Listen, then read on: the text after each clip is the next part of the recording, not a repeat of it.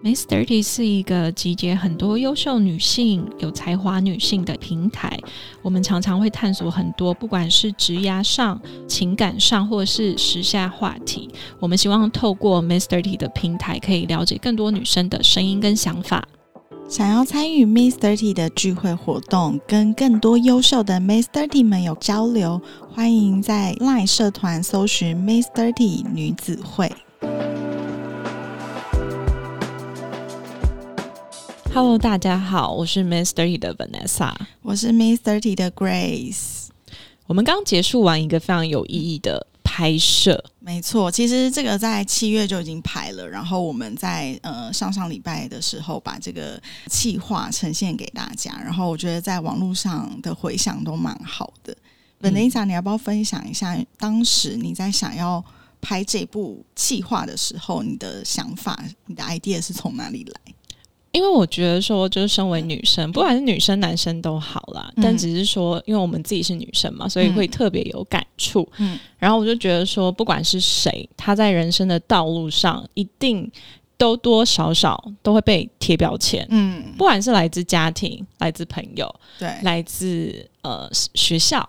然后或者是来自职场上，我觉得就是标签这件事情，有时候是正向，有时候其实是负能量，就会让你在那个标签里面，你可能如果是你心里比较脆弱的人，你可能会被这个标签影响很久很久。嗯，对。那但是有一些人是因为这个标签，他变得更茁壮。那我觉得。每一个人他都有很多不同的样貌，跟他自己。那我们不应该用标签去定义这个人。对，那所以我们这一次我们就找来了十个，包含我们自己，对，就是有律师啊。田径选手、啦啦队队长、演员、艺人、KOL，就是大家现在在 social media 或是在看得到的这些代表性的职业，就是在这个社会上各领域的人，然后在这个领域的人，每一个人都会被贴上标签。比如说像律师，他就会常常被说啊，你是不是太强势？对，或者是律师应该就要很严肃，因为你代表的是正义。对，然后没想到我们认识那位律师，他其实私底下非常喜欢跳钢管舞。那他自己就有分享，就是之前我们在访问他的时候，他就有分享说，哦，其实。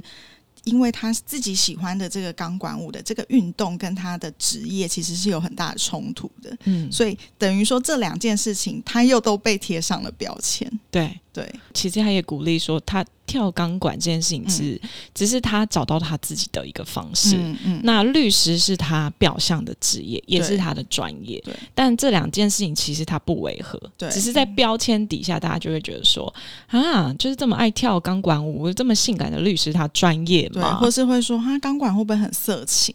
就是这种，对，所以我们就找了刚刚 Vanessa 分享的各个领域的女生，然后我们邀请他们来跟我们分享，说你身上被贴了什么标签，然后我们在这个过程当中想要怎么样被撕下这个你自己觉得你被框住的标签。对，然后其实也刚好，我觉得这十位女性女生的美，她就是有不同形态、不同肤色、不同国籍，嗯，所以我们这一次找来的就是有各个不同的特色，嗯，就有人是长头发，有人很很瘦很纤细啊，然后也有比较丰腴的体型。我觉得在 Miss Thirty 想要传达的里面，就是我觉得女生她可以有很多不同的样貌，然后是。很可以做自己，就是我们包容性是很大，对，所以才有这一次跟曼代马莲一起合作的计划。嗯，所以大家可以上我们的 IG 去看一下那个影片，然后还有我们访问不同领域的女生的一些专访计划。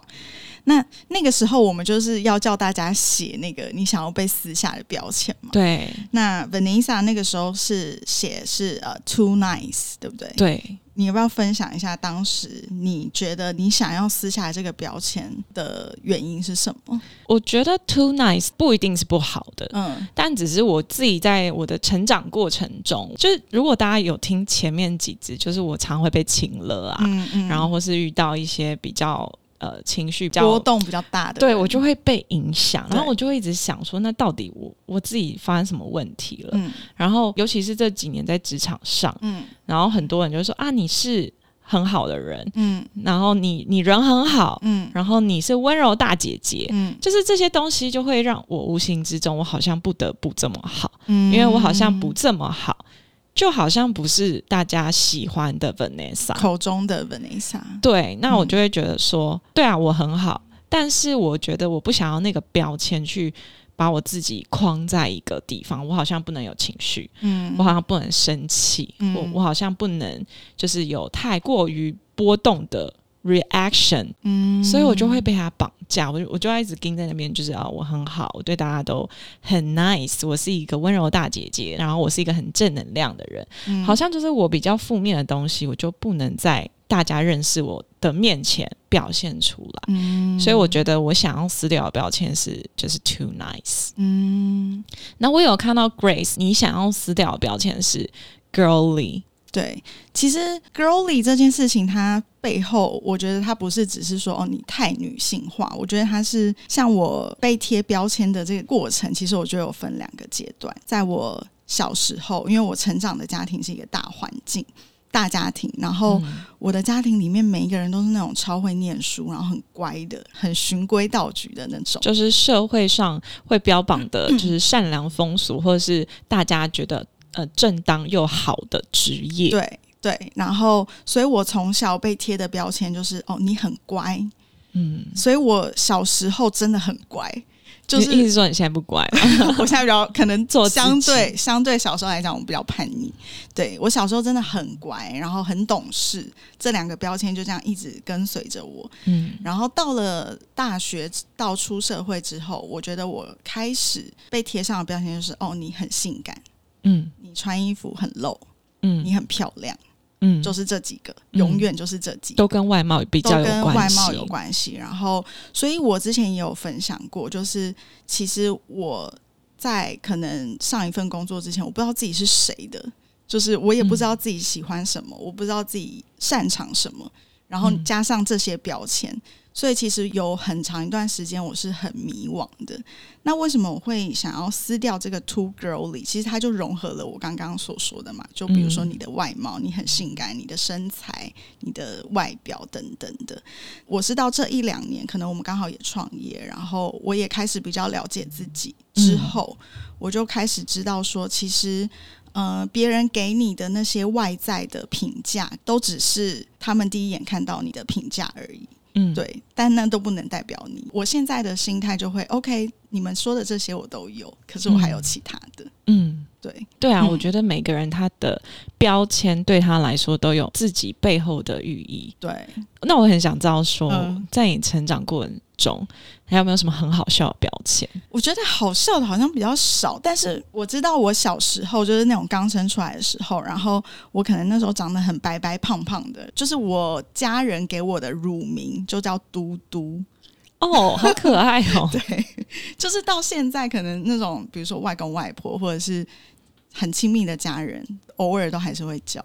那蛮可爱的、啊。，除了这个，好像其他就还好。我可以分享我的，你的就是我有什么黑天鹅，然后脸很臭，然脸后很臭外星人，哦，外星人是对外星人，嗯然后大概就是这些吧。就是我跟你比起来，我比较不会被标签，嗯别人给我的标签框架住了。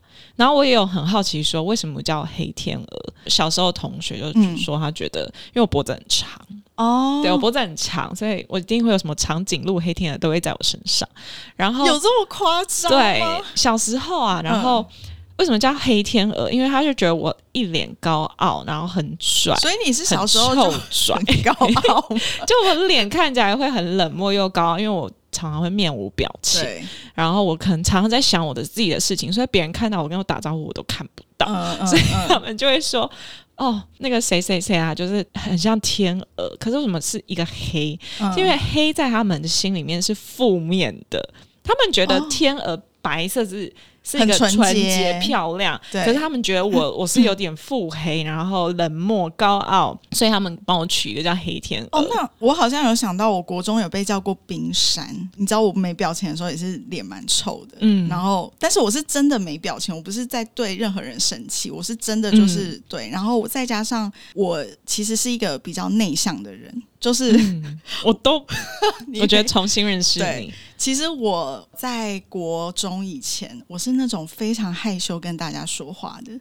我要上台之前，我是会紧张到我整个人想说要不要去撞墙啊这种心态。嗯，所以我在一个陌生的环境，我是不太会主动跟别人说话的。国中那时候不是就会分班嘛，或者是有一些课你可能要跟别人一起上，就是别班的同学。嗯，然后他们都会觉得说：“天啊，我这个人感觉就是完全不会跟别人交谈，你就是在自己的冰山世界里面这样。”然后连老师都这样子说我。嗯，所以那个时候我。好像跟着就是这样子的形象跟这样的标签蛮久的，嗯嗯。那分享完就是这些好笑的事情，就是我也很想知道说，你自己成长过程中，你有没有一些标签，它是有影响到你的？呃，刚刚我们有聊过这些从小，然后到后来我可能长大了，大家会在你外貌贴标签，但是我们以往会认为说，这些给你标签的人，可能是对你很不熟悉的人。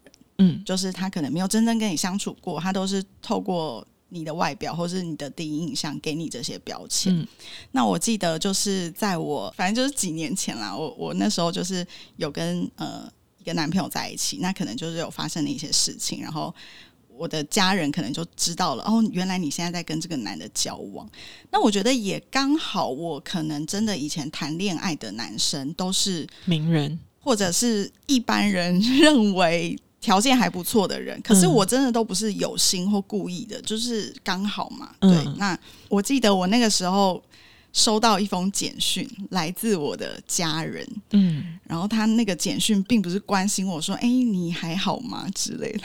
他的话是说：“你为什么会有这件事情出来？”然后他告诉我说：“别人想到你，都只会想到你穿的很辣，你很漂亮，说不出你的专长。”嗯，对。然后他问我说：“你觉得你这样子对吗？”然后我当下蛮难过的，因为我会觉得你是我的家人，其实你从小应该是看我长大的，然后我们也很很亲密。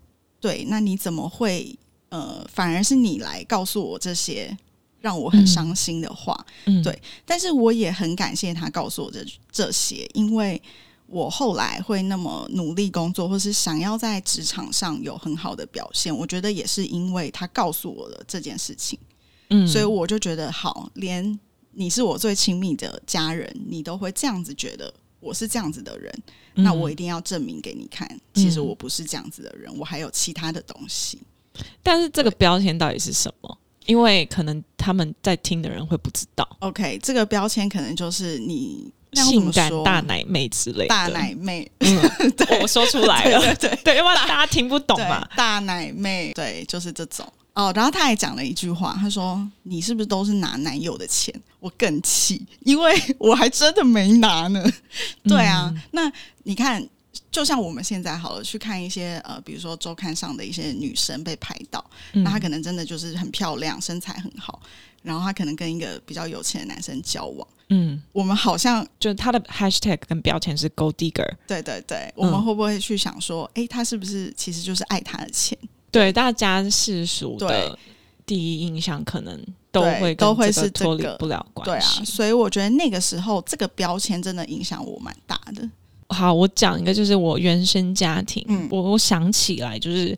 我常常被贴的标签是你是姐姐，嗯，对，因为我是家里最大的嘛，对，然后所以好像从小到大所有的事情都会是第一句开头是你是姐姐，所以你应该巴拉巴拉啊，你是姐姐，所以你要多体谅照顾就是家人。家人或是照顾弟弟之类的，或是你是姐姐，你要有一个好榜样，然后你是姐姐，所以。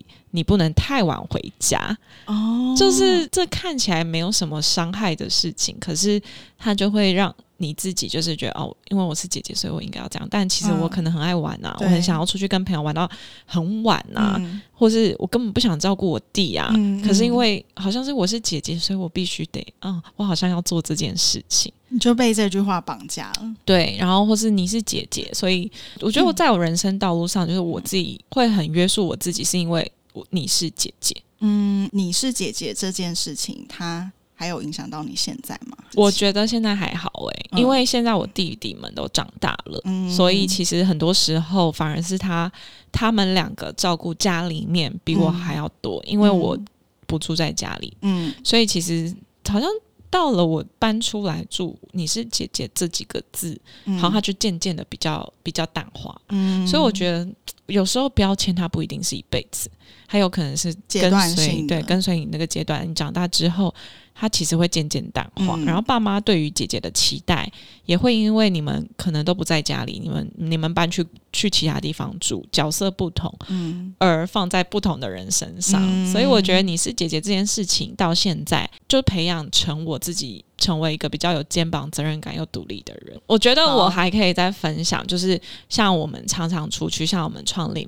T，、嗯然后大家在表象看到我们专访的人物，嗯他们都长得很漂亮。嗯然后很有才华，然后在 social media 上面的 follower 可能都很多，嗯那我第一可能要跟大家介绍说，诶，我们在干嘛的时候，大家就会把我们等于网红公司。哦，对，这个也很常遇到。对，然后我就会想说，是因为好，就是比如说我我今天穿这样，然后我出去一个 social 的局，这个局是可能全部餐饮人的聚会，但是因为我们工作上需要去了解各个不同产业最新趋势，所以我们嗯常常会去参加一些什么 gala dinner 或是就是一些 summit 之类的。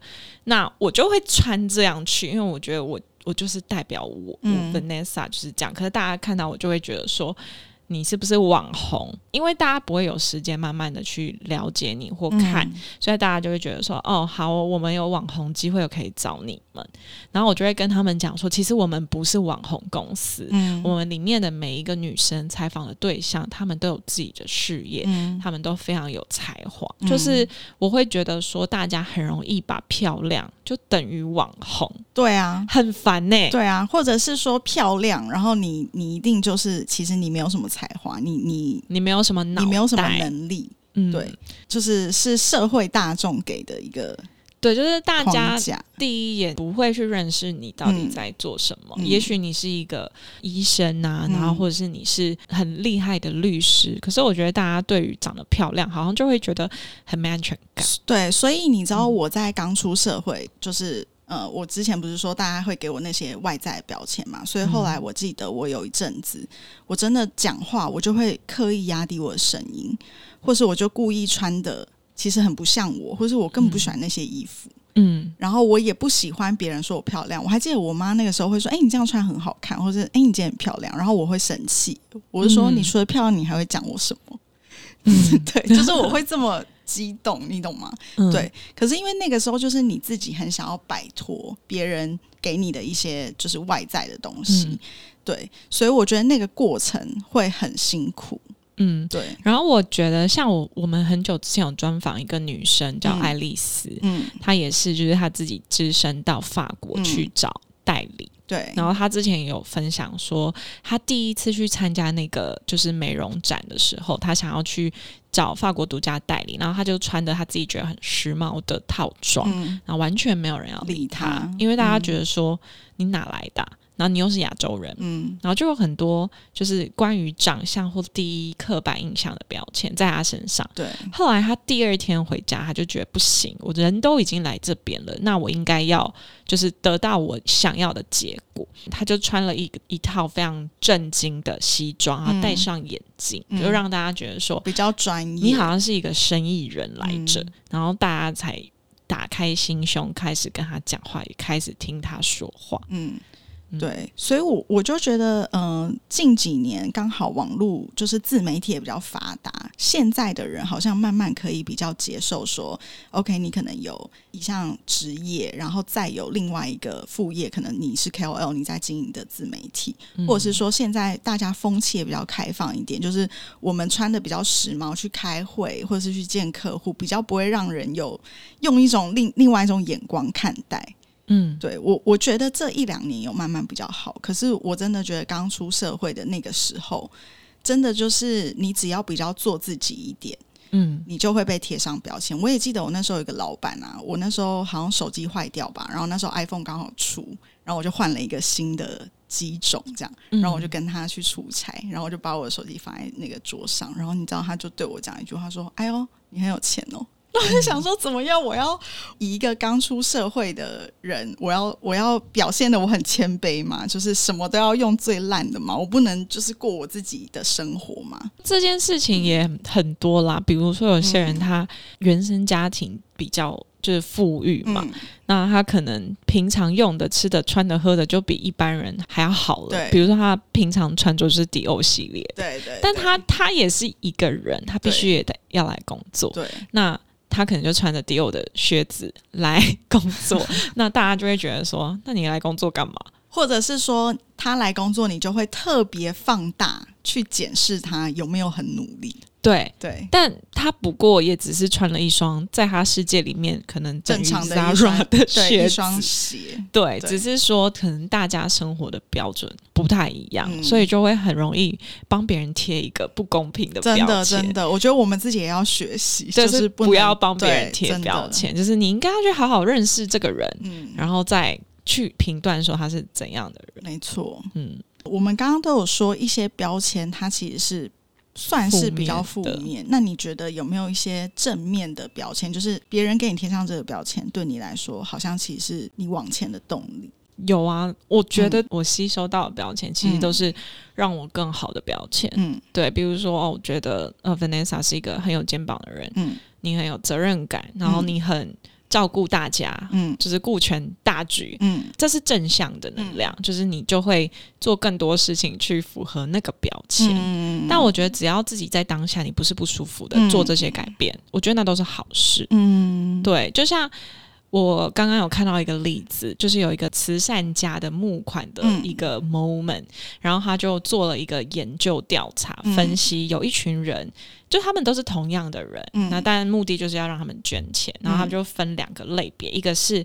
他一直帮他们贴标签，说是你是很善良的人，嗯你是很善良的人，你是很善良的慈善家。嗯然后另外一个 circle 是你是不善良的人，嗯你是不善良的人。但是后来研究调查，就是你说你是善良，你是慈善家的那一群人捐的钱多两到三倍，嗯，就是你知道吗？对啊，这是一个量子力学，就是你给他越多正能量，他他会往越好的发展。所以很多人就会说，你要保持着正能量过生活，你才会真的遇到好事。对，就是你什么样的能量，你就会吸引到什么人。嗯但我觉得这件事情也可以运用在管理这件事情上面，嗯就是你如果每天都一直骂你的同事说你猪啊，你很嗯笨，你怎么连这都不会？嗯就是他可能很用心只是因为你。用这种负面的东西去压抑他，嗯会让他很没自信。他做什么他都觉得，哦，我就是很笨，会错我，就是很像猪，我就是很没创意。嗯可是如果你换一一个方式去给他说，嗯哎、我觉得你很有想法、哎、嗯我觉得你很棒。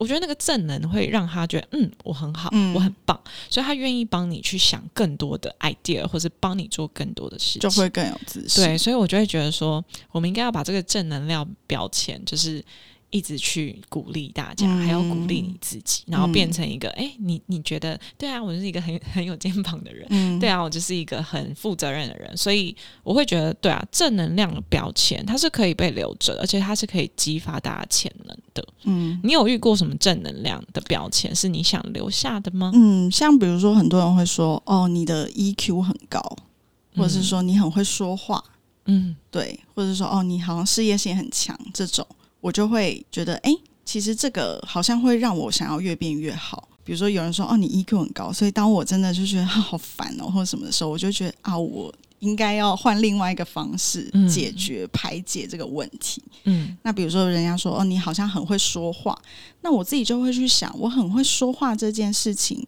当我今天遇到很多需要沟通的案子，或者是不管人生大小事情，我就会觉得，那我要用什么方式去运用说话这件事情，让这件事情就是、可以被解决。嗯，对。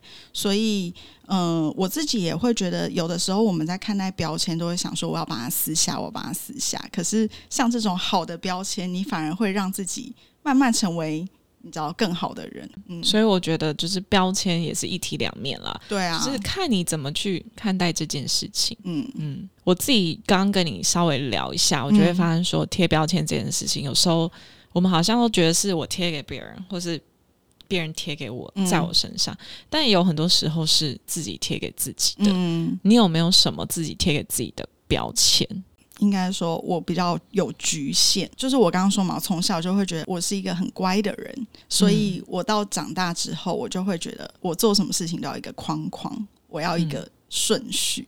嗯，对，当今天我给自己这样子的一个 sign 的时候，一个 tag 的时候，我在做任何事情的时候，我就觉得我不行啊，我一定要这样子、这样子、这样子。创业之后，我发现这个标签会对我来说其实是一个局限。嗯对，因为我们应该要用更开阔的心去接受更多的不可能。嗯，对，所以这几年我觉得我慢慢有比较好一点，就是觉得好像也不一定任何事情都要照着这样子走。然后再来是，我觉得我有一个很严重的完美主义。这个完美主义可能不是在哪里？完美主义。呃，我觉得是对事情，嗯就是应该说，我想象中的任何事情都都会是完美的，哦，所以我就会期待发生的事情都会是完美的。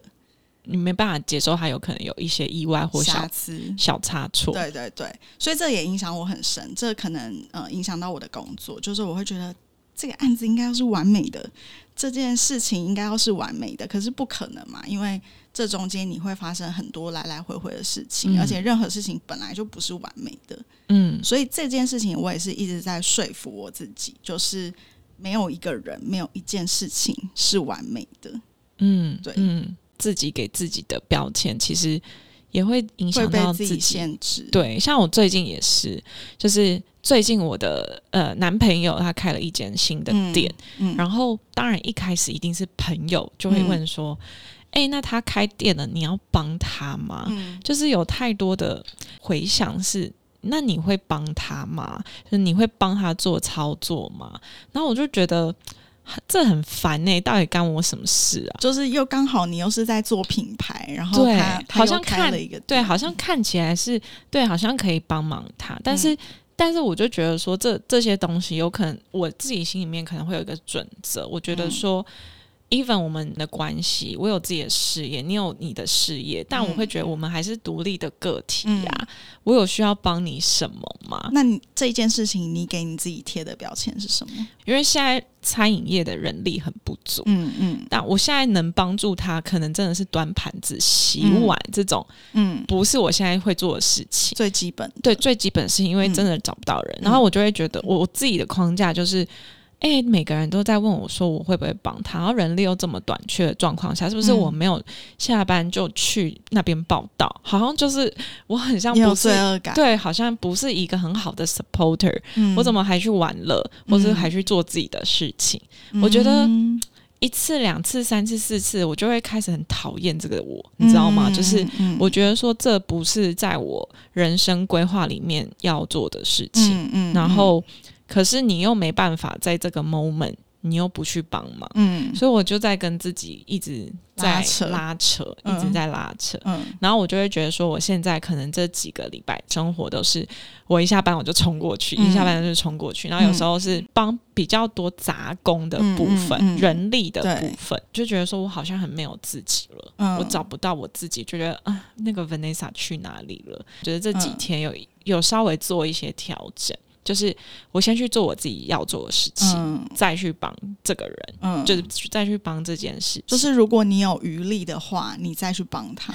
对别人，其实他都没有去期待说你应该要去帮忙，嗯他也没有觉得说你应该要怎样，嗯而是我们自己给自己的标签，就觉得说啊，我如果没有去帮忙，我好像就不是一个好的女朋友，嗯我好像就不是一个会很懂体谅大局的人。嗯解决方式真的就是你先去做自己事。我会 realize 那不是我的事业，嗯我的事业是. Lee，、嗯所以我应该要先把. Lee 该做的事情，要去 social 的局，要去开发的客户，我说晚上时间、嗯我先做好，嗯然后做好之后，我我好像还有一点体力，嗯我再过去帮忙，然后嗯帮他收收盘子啊，擦擦桌子，然后跟客人聊聊嗯天，然后我就觉得这样子好像自己心里会比较舒服。嗯，天哪！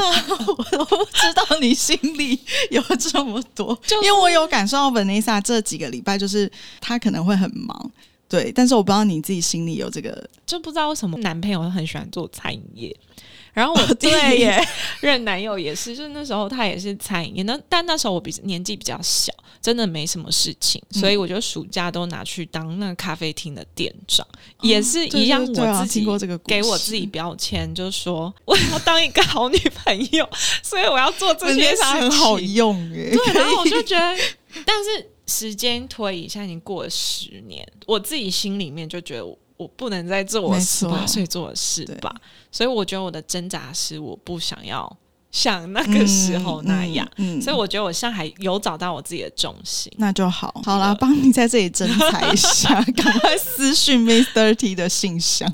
我自己的方式是这样子，就是自己跟自己 struggle 撕裂了一段时间，嗯但我会找到一个解决方案，嗯然后让自己觉得哦，在这个标签里面我舒服一点。嗯，那你嘞？因为我觉得标签这件事情真的影响我很深。我之前也分享过，就是从小到大我都不太知道自己是谁，就是我有可能这一阵子交了这个朋友，或是在这个环境，嗯我就会变成这样的人哦。然后如果我过一阵子我又交了另外一群朋友，然后到另外一个环境，我会变成另外一个人。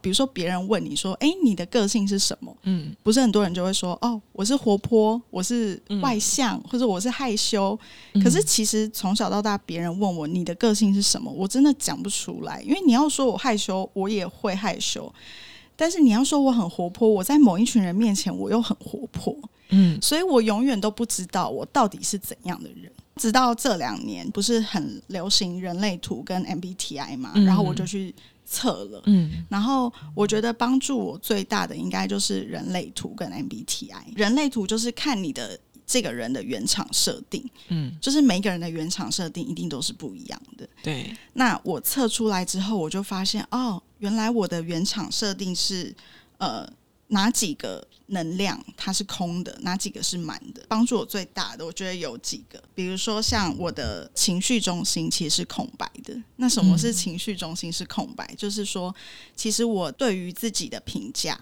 都是外界给我的，我是需要外界给我能量的。外界去设定你是对，谁，比如说你今天告诉我说 Grace 你很勇敢，我就会觉得哇，我很勇敢，然后我就会去做一些很那你也很好被。操控啊。所以我是，所以我才说，我从小到大不知道嘛，我就会觉得为什么别人都可以讲出自己的特色，我都讲不出来，然后我很迷惘、很迷失，也不知道自己要做什么工作。可是当我今天知道，哦，原来我的情绪中心其实就是空白的，那我就是是需要外界给我能量，而且那我知道，原来外界是影响我最多的人。嗯所以我应该要跟我自己觉得舒服这一群人相处，然后再来是因为我是内心非常敏感的人，那我以前也会觉得好痛苦哦，为何啊？就是我要这样子，别人一句话我就要这么这么纠结，情绪中心是空白的人，确实就是会是这样，因为他的能量都是给外在，所以。当别人去帮你分析你的人类图，他就会告诉情绪中心空白人说：“你不要想太多。”哦，对，那我就知道了嘛。然后再来就是，我觉得跟工作有关，就是意志力这一块，意志力的中心我也是空白的。从小妈妈都很爱给你学钢琴或者什么那些乐器，然后我都是学没几个月我就不学了，因为我就会觉得好很无聊对，好无聊。嗯然后意志力中心空白，就是完全证实了我的个性，我是属属于。呃，没有办法去定长期目标的人，就是比如说你现在问我五年、十年的目标，其实我讲不出来。嗯可是如果是近期的目标，我非常容易的讲出来，而且我会去达成。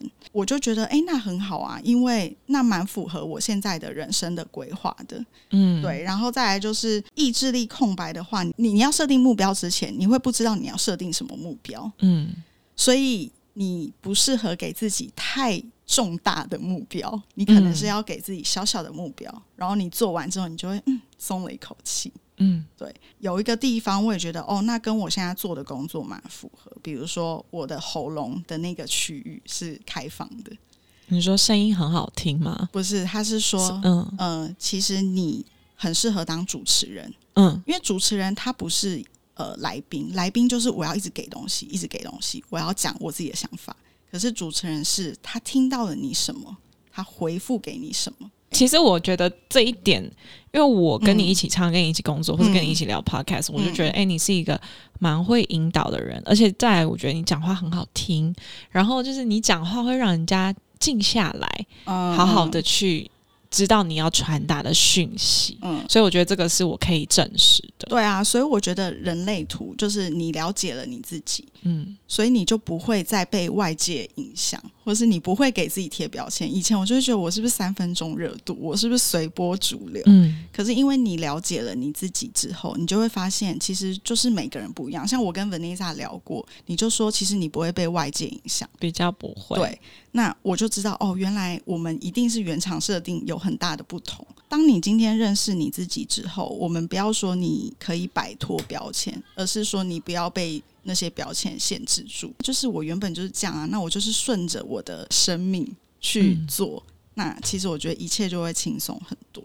嗯，我觉得你这个建议很好啊，嗯就是我等一下这个结束之后，我也会去测试一下我自己的人类图跟人格分析是怎样。嗯因为我一路走来，我自己就是 move on 的方式，大多是我自己嗯，自己自发跟自主的去去找解决方法。对，那 Grace 的方式就是比较理性的，它有一套分析的系统，去了解你自己的原厂设定是什么。嗯，对，那你就会对于你的标签这件事情，你可能会有一些舒缓方式。对我觉得比较有方向。刚刚聊了这么多，就不管是外界给你，或是你嗯给你自己，你要怎么给 Miss Thirty 一些建议，就是不要去被这些标签所限制。我觉得最重要的就是找回你自己的重心，嗯。那个重心是你自己舒服的状态，嗯。就是你不要被那些标签去内耗你的情绪，嗯。然后把你带到一个不好的地方，然后你就停留在那边。嗯。然后觉得这就是我最想要给大家的一个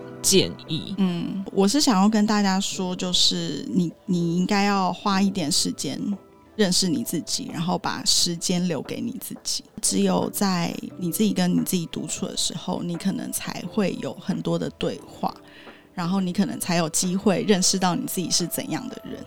嗯，对，然后我觉得大家可以就是也不要随便帮别人贴标签，嗯然后拒绝一些负面的标签。嗯我觉得正向的标签，你就你就放在心里，让这个力量成为更好的自己。对，成为你的动力。嗯，嗯那以上就是我们针对就这一次就是标签嘛，因为我们也做了好多的内容跟企划对，的分享。欢迎大家上 Miss Thirty 的 IG 去看看我们这次的企划跟影片。